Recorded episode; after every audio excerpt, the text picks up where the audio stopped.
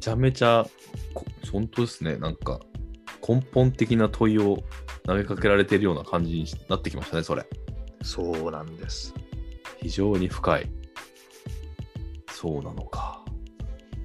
なるほどって感じ、本当に。そう、だからどうなっていくんだろうと思って、うーん。全然当事者の気分には慣れてないんですけど、うん。まあ、なんていうんですか、その行方は注目してるって感じですかね。うん。e スポーツなんかもね、ものすごいブームだし、うん。マネタイズできてますもんね、あれも。うん、そうなんですよ。うん。あ、お VR、VR でやっちゃうみたいな。で、オンラインで。いやいやいや、ちょっと考えにくいっすね。どうなっていくんだろう、これ。あそれこそさっきのほらテクノロジーがっていう話もねうん。ありましたけどなんかそういう根源的な部分とかをうんこう全然見ないままね、うんで技術だけってどんどん先行していけると思うんですよはいはいはいはいはい。家にいながらスタジアムのような感覚をとかっていうのがうん先にできちゃったとしたら、うん。いよいよスタジアムってじゃあ何なのってことになる。ななりますよねうん。観客席いらんじゃないみたいなね。うんそうでそうなった時に選手ってじゃあどうなるんだろうってあのガラガラのところでやるのってやっぱりモチベーション的にもねうん。上がらないでしょうしロボティックスじゃないですか。と言いますといやもう選手がロボ、ロボ、ロボマジかあの、あの、ロボット選手権みたいな、昔流行ったじゃないですか、僕らが。え じゃあまさなかんとのか高校みたいな。まさかののはいペレバージョン4.5と、えーメッシバージョン2.0みたいな のそがうそう そう。もう、でも、ガチャガチャガチャガチャガチャってやってるんですよ。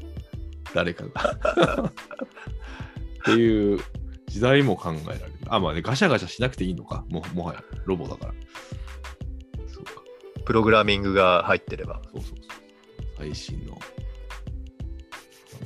いやーそんなのサッカーじゃないいやでもね、F1 とか見ててもそんな感じですよ。F1 そんな感じちょっと語弊があるけど、その今スピードがどれぐらいで、ブレーキングの速さはどうで、で、うんその何コーナーからの立ち上がりがこんだけ速いからこいつが速いんだみたいなとかっていうのは全部数値化されてるんですよね。だから昔のえーフェルナンド・アロンソとかね、そのベッテルとかって、昔早かった子人たちがもう結構な年になってきて、若い子にの方が早かったりするんですよ。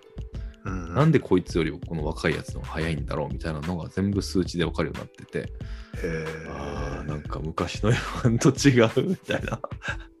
全部テクノロジーだみたいな。これうん。今今ちょっと思ったんですけどうん、 F1 って自動運転にならないんですか自動運転に。いやそうだから技術がものすごい進んでいったら、はい自動運転の F1 とかって生まれないんですかいや、可能性はありますよね。そうなった時にどうやって優劣の差が出るんでしょうか ねいや、もう、作り手の クラフトマンシップですよ。多分そこそこはやっぱり残るんですねそこは残る可能性はあるでしょうね。うん、でも空力とかはもう本当に全部デジタルですから、今。だって最適化がどんどん進むわけですよね科学がこう進んでいったら、あ、そんな感じ、そんな感じ。あ、もねうまさに最適化が進んんでいこうとすると、うん到達する場所ってほとんど似てくるじゃないですかはいはいはいはいほんでもってはい。うん自動運転でその AI みたいのがうん、それもほぼ一緒になってきたとしたら、うんもう差をつけるものうがなくなっていかないかってちょっと思うんですけどね。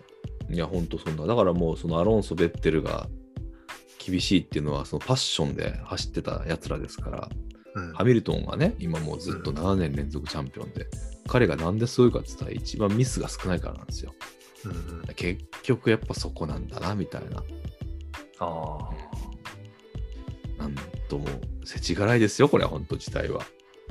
合理的ちょっとあなれですね時代です、本当に。ーエンターテインメントはなんか見うん見直されるっていうかうん。